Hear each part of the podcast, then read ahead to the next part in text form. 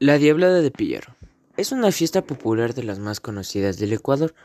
Es la fiesta más importante del cantón Pillaro ubicado en la provincia de Tungurahua. Esta festividad se celebra entre el primero y el 6 de enero en la ciudad Santiago de Pillaro, que se ubica a 40 minutos de la ciudad de Ambato. En estas fiestas se representa al diablo a través de sus características máscaras con largos y numerosos cuernos, sus pantalones de pelos y sus largas y flojas camisas blancas. Es una tradición de más de 100 años que representa la protesta indígena y mestiza en contra de la explotación y opresión de la Iglesia Católica. Durante la época colonial, en Ecuador, según cuenta la historia, en épocas coloniales los indígenas se disfrazaban de diablos en repudio a las prédicas sacerdotales y maltrato físico, psicológico, económico y moral que recibían de los españoles.